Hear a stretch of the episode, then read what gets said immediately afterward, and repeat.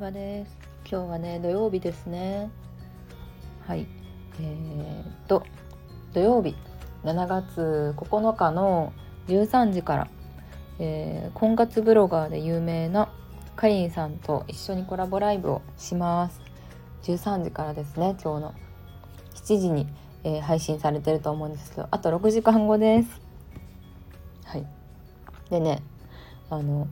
まあ、婚活アプリを私もやって夫と出会ったんですけどその時の話とか婚活アプリ使ってた時婚活してた時の話とかを、まあ、女子会っぽく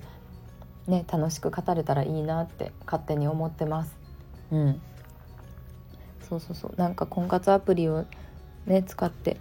結婚できた立場としてなんか一つの経験談とかをね話すのがまかりんさんのフォロワーさんやったら結構面白いんじゃないかなって思ってますね。でそれに関連して今回の音声では私があの夫と、まあ、結婚しようというか付き合いたいなって思った理由、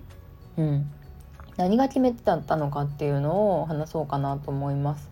で決めてっていうほどまあこれっていうのがあったわけじゃなくて、まあ、振り返ってみるとなんですけどいろいろもちろんあるんですけど私以外の人にも優しかったところですね。うん、なんか私以外の人にも優しいって本当の優しさじゃないですか。特に思ったのがいつも私の家まであの車で迎えに来てくれてたんですけど、まあ、車私免許持ってないので運転してくれててでね、まあ、高速道路、まあ、普通の道でもさ車をさ結構入れてあげてたの。うん、なんか十字路でさ横から入ってくる車とかさ駐車場コンビニの駐車場から出てくる車とかをさえいつも譲ってあげてるって思ったんですよ。これね今まで付き合った男性でする人あんまりいなかったんですよね。うんでまあ他にもね車の運転以外にもいろいろあるんですけど結構それが私の中で印象深くてで損得感情とかなく私以外の人にもこの人は優しくできる人なんやっていうのをすごい思ってそれがなんか嬉しかったですね。そんな人に出会えたことがすごい嬉しかった。うん。でねあのー、やっぱりさ結婚したりさ付き合いが長くなるとうん恋愛的なドキドキはさ正直なくなっていくじゃないですか。最初の頃と比べるとね。そうなった時にまあ言ったら普通の人になっちゃうわけですよ。どんなカップルでも。でまあ特別じゃない人に対しても優しくできるっていうのはその時にすごい大事だなと思って。うん。それはなんか昔から思ってたかな。どんな人がいいかなって考えた時に私以外の人にも優しい人。でも結構これね女友達に言うと全然共感してくれなくてまあ若い時の話ですよ20代前半の時に友達に話しても共感してくれなくてえ他の女に優しい人とか嫌やみたいな。うん